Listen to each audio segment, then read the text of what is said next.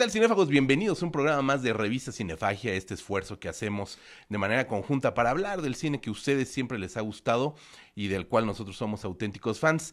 Primero que nada, le doy la más cordial bienvenida a el increíble doctor Marcos. Ah, muchas gracias por la recepción, como siempre, y bueno, sobre todo gracias a la gente que nos está viendo. Esto este esfuerzo que hacemos pues por repasar, como dice José Luis, algunas películas que nos gustan, no necesariamente de cartelera porque es algo pues bastante efímero y preferimos pues, hablar de cosas más atemporales, ¿no? Exactamente, y sobre todo darle las gracias a Octavio Serra, nuestro productor que siempre nos está apapachando cuando está de buenas y dando de zapes cuando está de malas, que es casi siempre pero de cualquier manera nos aguanta, que eso es lo importante. este programa lo quisimos hacer eh, en honor a John Carpenter, uno de los grandes cineastas de los años 70, uno de los grandes cineastas del cine fantástico estadounidense, por una razón muy sencilla y es que el pasado jueves 7 de marzo, en el marco del Festival Internacional de Cine, el FICUNAM, festival que hace la Universidad Nacional Autónoma de México, se exhibió una copia restaurada de eh, Viven, de Live, una eh, película pues que se ha convertido en fenómeno de culto con el paso del tiempo. Ya lo comentaremos en su momento, no fue realmente valorada como se debería. Y con el paso del tiempo, doctor Marcus, la película creció, se convirtió en una, pues prácticamente en un estandarte esa película. Eh, sí, porque bueno, tiene eso mucho que ver con el tema que maneja, ¿no? Que es una eh, conspiración extraterrestre, pero que se da haciendo referencia directa a los mensajes subliminales, ¿no? Este son el personaje, el héroe, pues es un, em, un tipo que se llama John Nada en la eh, película de Carpenter, haciendo referencia a que es como un tipo común y corriente, un solitario, eh, que por azares del destino llega a una ciudad nueva, eh, se involucra con un grupo de rebeldes que mediante unas gafas oscuras son capaces de ver estos mensajes subliminales, ¿no? y esto, bueno, eh, se ha vuelto muy, muy icónico por todo el desarrollo que ha tenido después de la cuestión, digamos, de la privacidad, de, este, de la mercadotecnia, de la manipulación social, etcétera, etcétera. Aunque a mí sí me gustaría señalar que es que tampoco es que John Carpenter lo haya inventado de la nada, ¿no? Este eran temas que se debatían desde décadas antes. Hay un libro eh, que es muy, muy em, notable en ese aspecto, que es The Hidden Persuaders, de Vance Packard, que fue el primero que habló de esta cuestión de los anuncios subliminales y algo que se debatió mucho en los 70. Entonces, eh, esto lo menciono porque muchas veces agarramos este tipo de obras, sobre todo cuando son obras de culto, y le queremos atribuir que inventaron casi, el, que descubrieron el hilo, negro, ¿no? Entonces, digo, sí, la película tiene sus méritos, tiene... Eh, creo que limitaciones, digamos que es como de serie B. Este, no, es tampoco que John Carpenter quisiera hacer, es un un director, un, un autor, alguien que quiera transmitir mensajes así muy, muy grandilocuentes. Él siempre ha sido alguien que se inspira, digamos, en el cine clásico de Hollywood y lo relabora. Y en este caso, bueno, es que sí, eh, la película eh, ha persistido y ha durado porque tiene este elemento adicional. Exactamente, y sobre todo una película de estas características, eh, con el paso del tiempo, después de que trascendió la era Reagan y que llegamos a esta década y que llegamos a estos momentos de los Estados Unidos, eh, muy en específicamente, por supuesto, ya que la película es gringa y la política estadounidense que impera en estos eh, años y que se prevé que seguirá imperando durante unos cuantos años más, pues le da también una connotación política a una película que, como bien dice doctor Marcus, no lo buscó de esa manera. Simplemente eh, ejerció de una manera muy interesante un discurso propio del cine de los años 50, que como dice Marco, el cine clásico es la principal referencia de Carpenter, y reelabora un tema de ciencia ficción clásica, un estilo de cine que era el cine de ciencia ficción de los años 50, lo repito, que buscaba siempre estas teorías conspiratorias, era un cine de la paranoia. Y en ese sentido, ese cine eh, no solamente y más allá de las teorías eh, y de los libros como el que mencionas, pues el cine clásico, sci-fi de los años 50 ya hablaba de estas teorías conspiratorias, de esta eh, alienación, tenemos grandes clásicos como, como, pues no sé, la invasión de los ladrones de cuerpos, por decir algo, de John Siegel. entonces no es algo nuevo, pero sí lo relabora de una manera muy interesante. Y sin proponérselo John Carpenter, la película en sí misma ha crecido hasta convertirse en un fenómeno de culto, sobre todo por lecturas políticas que de un primer momento la película no tenía, Marco. Eh, sí, bueno, hay que señalar una cosa, ¿no? Que creo que ilustra muy bien, digamos, este no desinterés de Carpenter, sino que tal vez no era la prioridad o no está totalmente enfocado en, el mensaje político. Y es que el, el, papel principal lo hace este Roddy Piper. Exactamente. Un luchador. Y hay una eh, escena de pelea entre Roddy Piper y otro actor ahí, que se avientan como 10 minutos ah. ahí forcejeando y jalándose, aventándose al piso.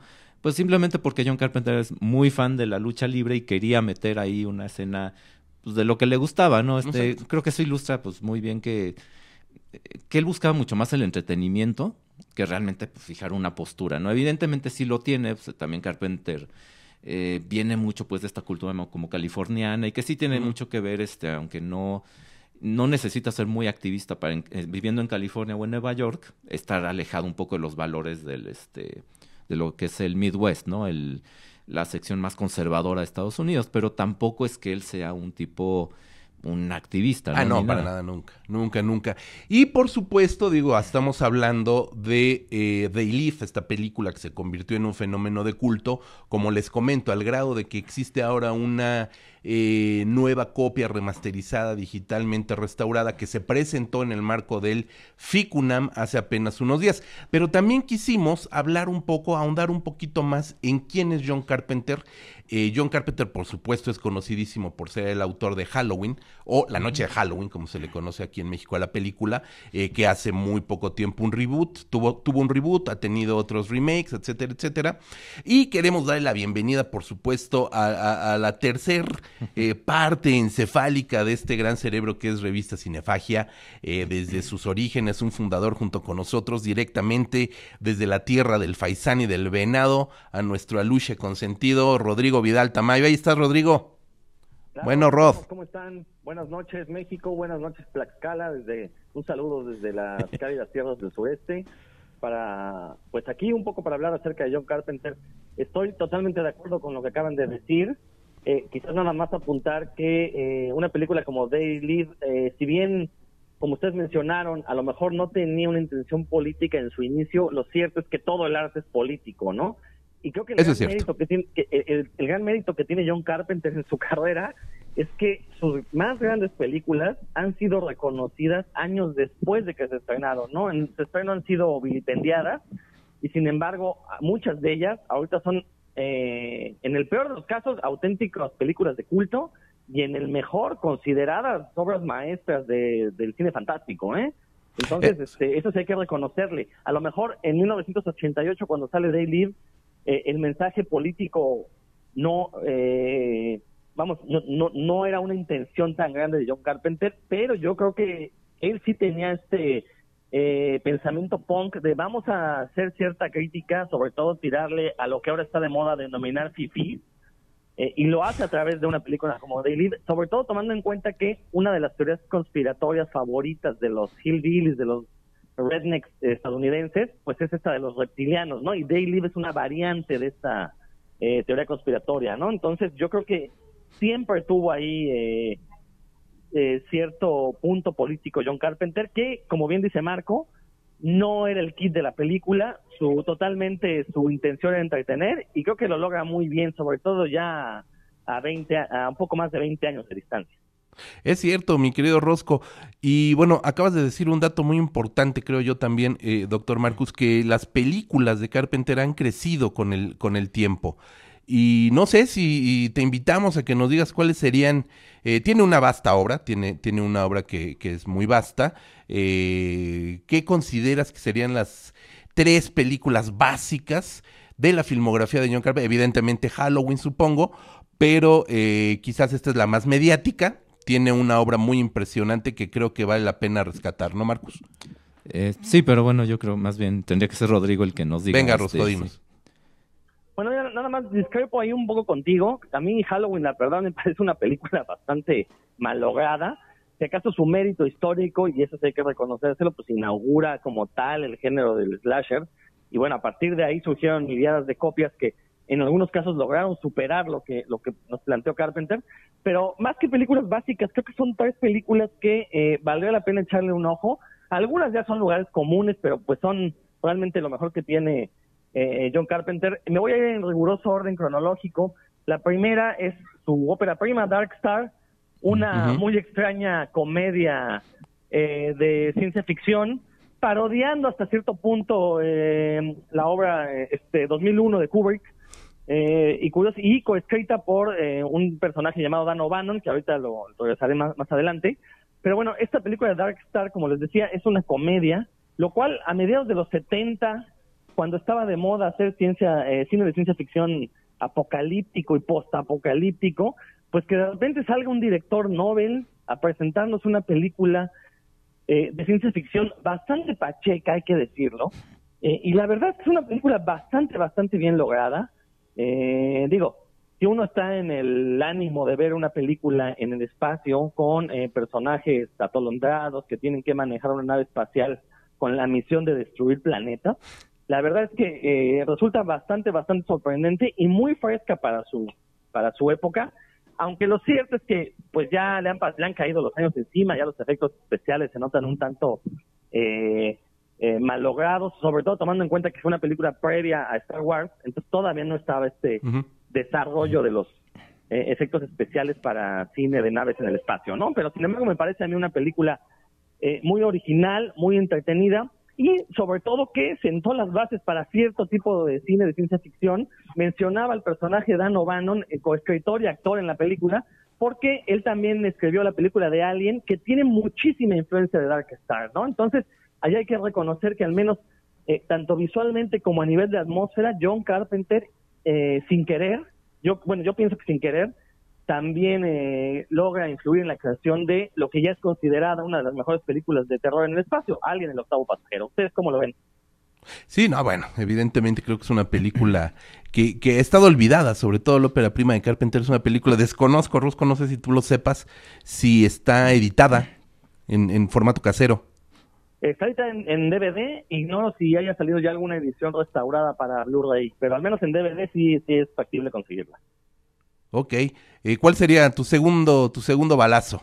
La segunda, pues, les decía, voy a caer en el lugar común, pero es una de mis películas favoritas de toda la vida, The Thing, o como se le conoce en español, La Cosa del Otro Mundo.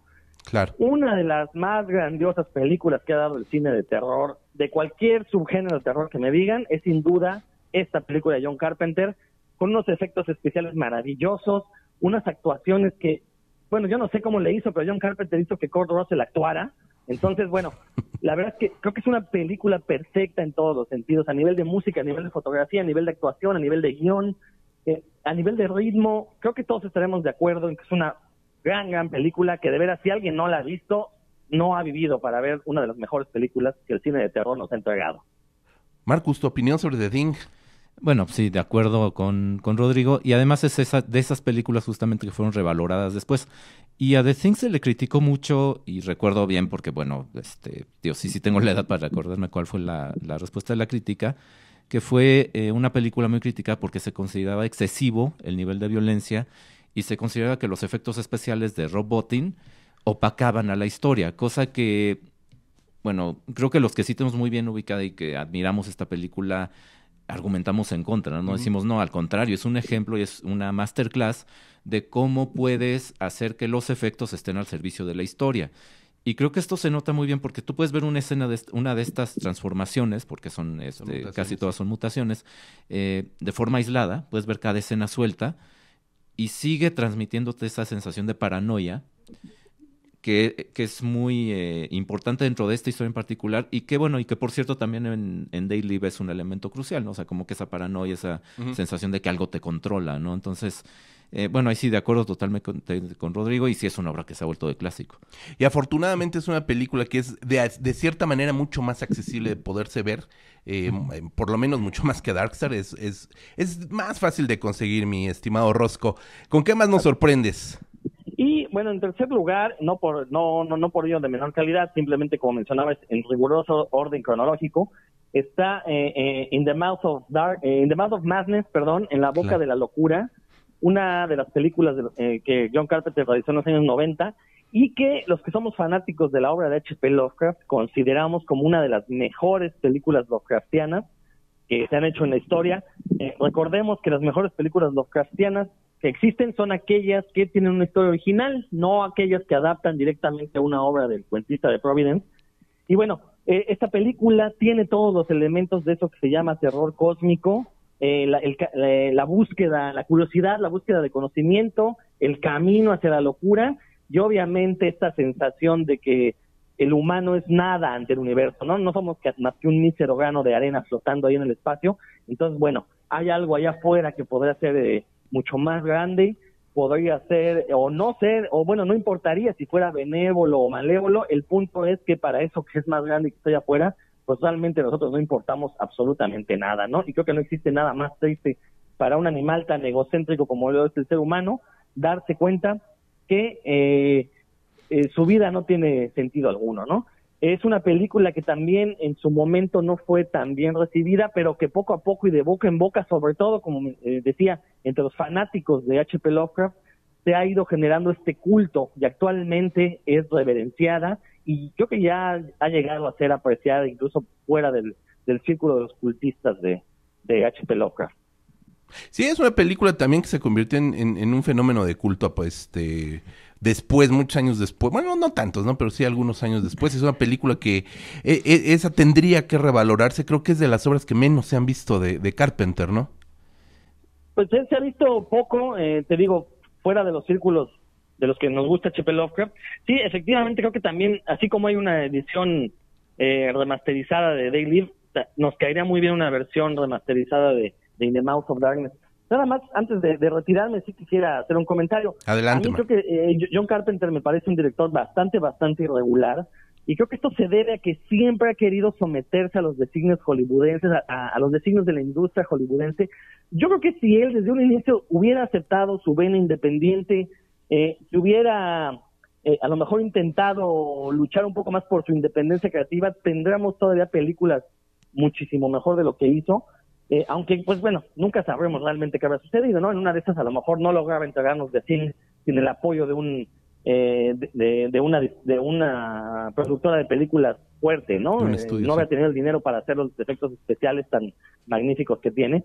Pero lo cierto es que a lo mejor si se hubiera despegado un poco más como los autores de cine gore de los años 80 que también nos entregaron obras maestras, quizás John Carpenter tendría una filmografía un poquito más eh, uniforme en cuanto a calidad, ¿no?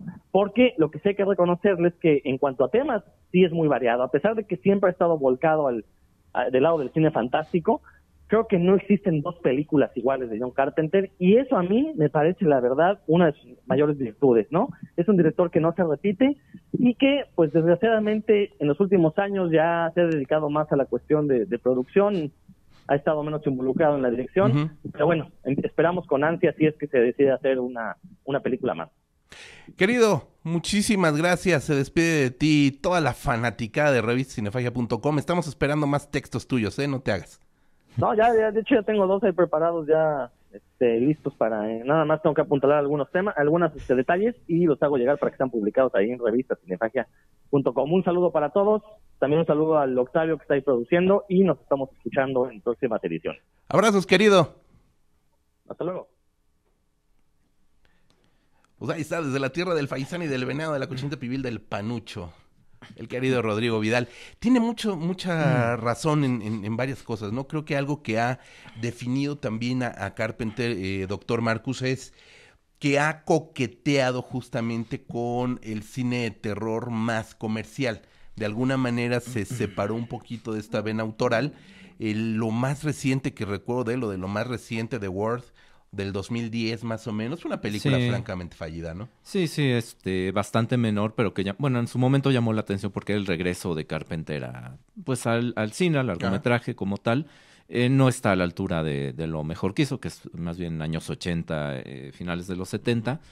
Eh, pero es que, bueno, ahí también creo que tiene mucho que ver con con el modelo que toma Carpenter, que sí es el cine clásico, y sobre todo creo que lo que le preocupa más em, que cualquier otra cosa a Carpenter es la eficacia narrativa, ¿no? Es como em, ser un, un, buen artesano del cine, ¿no? Sin que, esto, sin que decirle artesano significa eh, minimizarlo. Y creo que se nota mucho, por ejemplo, en Halloween, ¿no? que bueno, es su obra más exitosa comercialmente.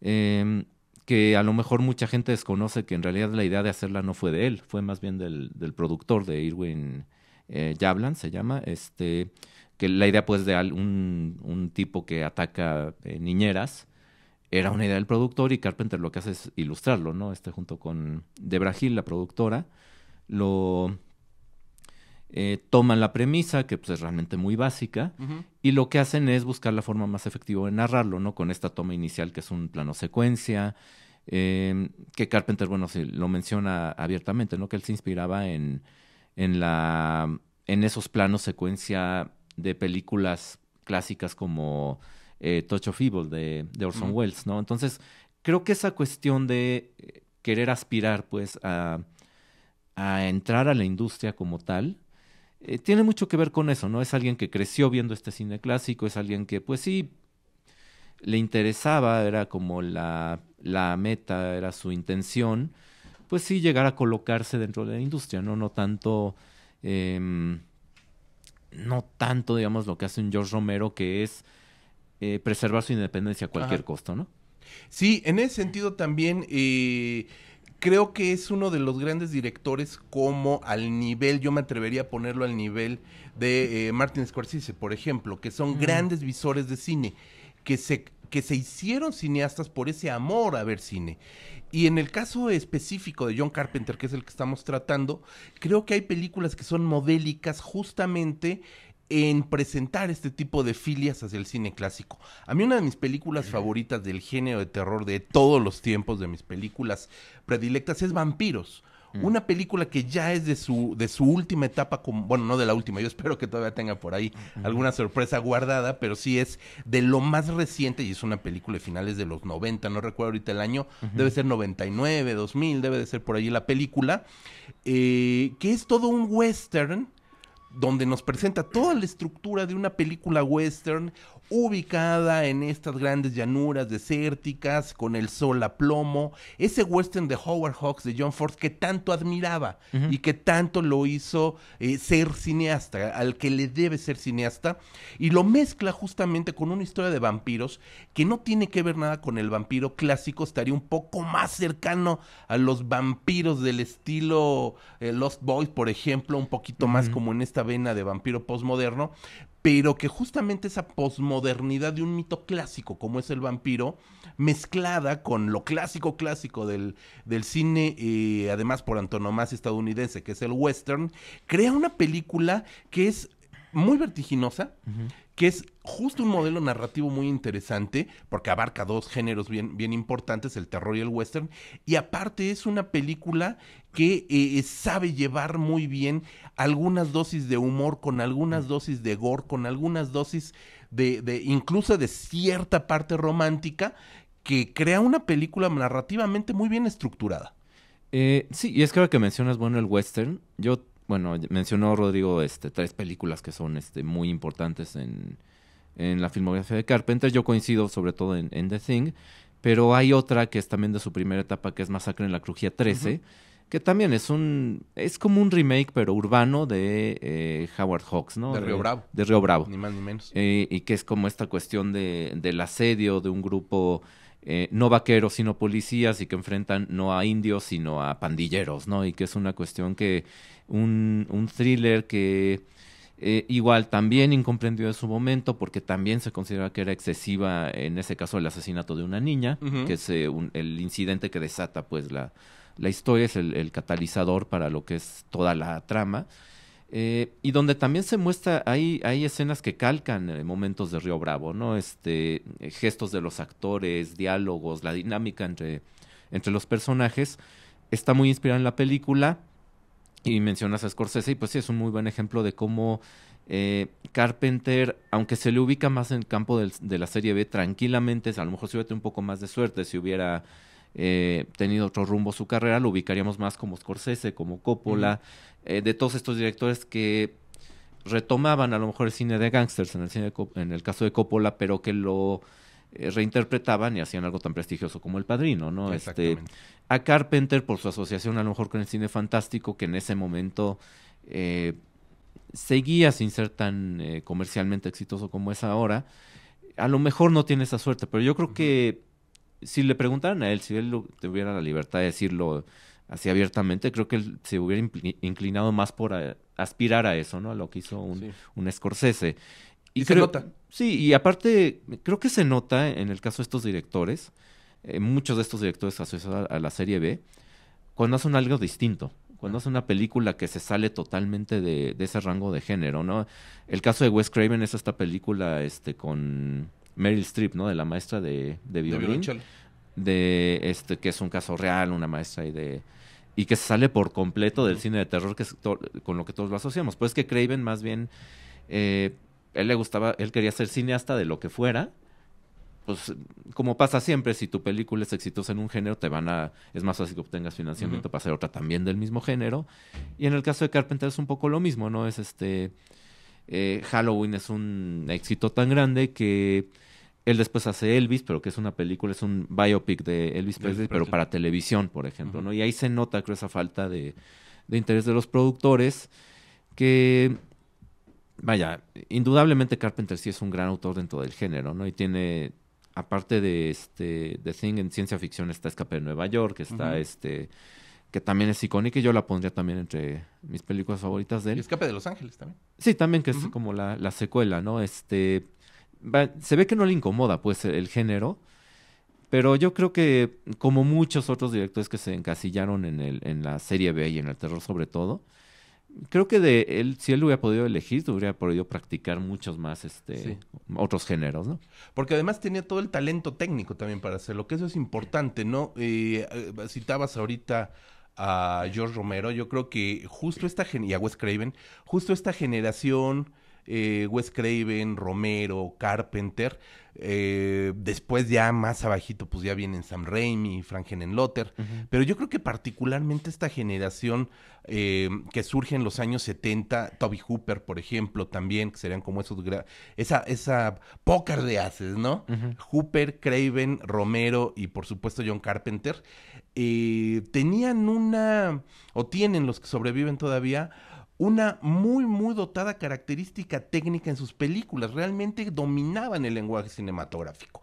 Que se hayan dedicado a la serie B y en específico al cine de terror, creo que los marcó y los relegó de la industria. Que por supuesto, este boom que ahora vivimos por el cine eh, de terror y por el cine fantástico que nos hace tener eh, películas de terror cada semana prácticamente en carteleras y que Netflix se ha abocado, por ejemplo, a producir este tipo de productos, es porque ellos picaron piedra y abrieron una brecha también el castigo o la penitencia por abrir esa brecha fue quedarse condenados a ese rectángulo, ¿no? De ese páramo no lograron salir y cuando salieron, como el caso que comentabas de Craven, pues lamentablemente no eran bien recibidos, incluso eran vilipendiados peor que si hubieran hecho otra película más de género. Sí, y este y es que bueno, creo que en muchos aspectos eran como adelantados a su tiempo. Y bueno, ya para mencionar yo otra película de Carpenter donde creo que se nota también esto mismo y tiene también tiene que ver con la mezcla de géneros que él hacía es este Big Trouble in Little China, que se adelanta a toda la moda del cine de artes marciales. Es una película de 85 con Kurt Russell que eh, sí, se ve que se inspira mucho en este cine de hongkonés de, de artes marciales, sobre todo de las locuras, ¿no? que se permitían de eh, mezclar géneros y de poner cosas como cosas físicamente imposibles. La película fue bien recibida por la crítica en su momento, pero popularmente no funcionó, era como demasiado novedosa para su época. Sí, también eso, ¿no? Son cineastas que de alguna manera van llevando la, la, vanguardia como una manera también disruptiva de seguir filmando, ¿no? Y muchas veces resulta ser incomprendido. Yo creo que, que, incomprendido sería una buena, una buena palabra quizás eh, para, para referirnos a esta generación y por supuesto a John Carpenter que es el, cineasta que cineasta sí en ese en el sentido autoral cineasta que hoy estamos eh, retomando. Tiene muchas películas. De lo más reciente que hizo, a mí me gusta mucho el, el episodio número uno de la serie de Master of Horror, que es eh, Quemaduras de Cigarro, que es una película de una hora, que es estupenda y que es justamente una labor de amor de cine dentro del cine, de estas películas que abordan el fenómeno cinematográfico desde afuera, ¿no? Sí, y que tiene también que ver con eh, In the Mouth of Madness, porque esta cuestión de referencia y de metalenguaje, ¿no? Eh, el único eh, pero que yo le pongo a Cigarette Burns es que, pero es algo muy común en todas estas, este, todo tipo de historias que te prometen una hacen referencia a algo que te va a enloquecer solo de Ah, verlo sí. y eso, es que pues no hay manera, pues no hay, es eh, creo que humanamente imposible que puedas cumplir con esa, Ajá, sí. Eh, o sea, plasmar realmente algo que nada más de verlo enloquezcas, este, queda como referencia y, y lo resuelve muy bien Carpenter, creo que, de hecho creo que es de los episodios más logrados de Sí, Masters of Horror en general de todas las temporadas, eh, pero bueno, con ese pequeño, este, eh, detalle ahí, ¿no? Este, y, y es que también creo que Carpenter de repente, a veces, creo que le pasaba esto mismo, ¿no? Que la, la ambición de repente sí, eh, a veces la ambición y un poco por delante de las, de sus capacidades o incluso de lo que puede hacerse en cine. Y estoy pensando en otra que tiene mucho que ver con el western, que es este Fantasmas de Marte Claro. que también tiene otra. toda la estructura de este de como de indios y vaqueros, aunque en este caso son astronautas y mutantes marcianos, pero que tiene una estructura narrativa de historias dentro de historias, eh, que la verdad es que a media película ya no sabes ni, Ni este, para dónde va. no, no sabes en qué tiempo narrativo estás, ¿no? Este, son flashbacks dentro de flashbacks que luego se van al futuro. Entonces, sí llega el momento en que sí te pierdes dentro de la historia. Eh, habla bien de Carpenter en el sentido de lo ambicioso que es, también puede ser como, como escritor y como plantear conceptos. Pero también, bueno, este, es que también hay cosas que es muy complicado querer resolver en algo que tiene que ser muy, em, a veces muy sencillo como en el cine, ¿no? Este, hay cosas que a lo mejor una novela puedes jugar mucho, en nivel de subjetividad y tal, pero que en cine, como se tiene que ver y como tiene que ser algo concreto, eh, puedes ser como demasiado ambicioso para tu propio bien. Sí, claro, y a final de cuentas yo creo que también tenemos que dejar muy en claro el tipo de cine que, que hace John Carpenter, pues también está dedicado a un público amplio. No, Sí. no, no está eh, intentando ser un cineasta de culto, de nicho, que haga películas para un determinado grupo de gente. O sea, él también está buscando llegar a mucha gente y por eso películas eh, de género también que caen en lo derivativo, como fue el caso esta de The World, ¿no? En lo- en- hablando de, de sus últimas películas de la misma ah, Fantasmas de Marte que no le funcionó del todo como, como quiso, la crítica la trató muy mal, fue una película fallida en ese momento y que bueno, a lo mejor este yo creo y espero que todavía tiene mucho que dar eh, Carpenter, como bien dijo Rodrigo, se ha dedicado más a hacer producción, se ha dedicado más a trabajar otro tipo de cuestiones, música, estuvo dando conciertos. Hay que recordarlo, él es músico, hijo de músico, hijo de compositor. eh, las partituras de las películas, de la mayoría de sus películas, son partituras propias. La música de Halloween, por supuesto, es una creación que yo creo que de las puras regalías de la música podría vivir fácilmente, ¿eh? sin ningún Sí. problema, ¿no? Sí, Entonces, sí, también se ha dedicado ya a establecerse en otro tipo de actividades.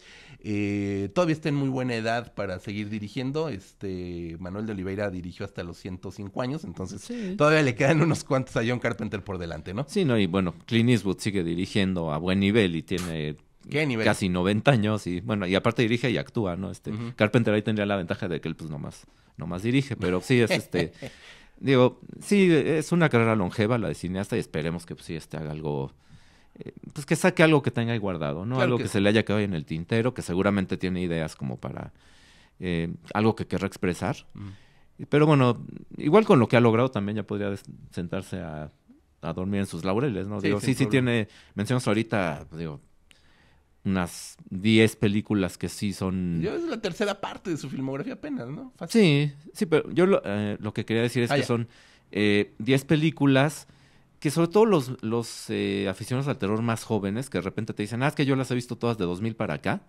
Bueno, pues es que te falta ver toda la mayoría y te falta ver lo clásico, ¿no? Entonces, esas 10 de Carpenter que mencionamos, yo creo que si las repasan, eh, quitándose un poco el prejuicio a lo mejor Sí, de claro. que es un ritmo un poquito más lento, este, aunque sí son películas de entretenimiento, pues creo que sí les van a sorprender. Entonces, digo, sería como una recomendación de que pues también busquen estas películas y eh, aprovechen que sí están disponibles, ¿no? Casi todas. Sí, pues yo creo que con esta recomendación hemos llegado al final de este programa. Creo que vale mucho la pena. Yo le agradezco enormemente al FICUNAM que hayan traído la copia restaurada de una película tan importante para el género eh, del fantaterror, como le dicen los españoles, eh, a una versión restaurada, copia nueva, digital, etcétera, que la hayan exhibido en un festival como es FICUNAM, que no tiene el perfil de este tipo de películas. Digo, han exhibido a Sean Sono, han exhibido otro tipo de películas, ¿no? También por ahí se han dejado ver eh, cineastas un poco extraños, pero una película como, como The Leaf de John Carpenter en un festival de este talante,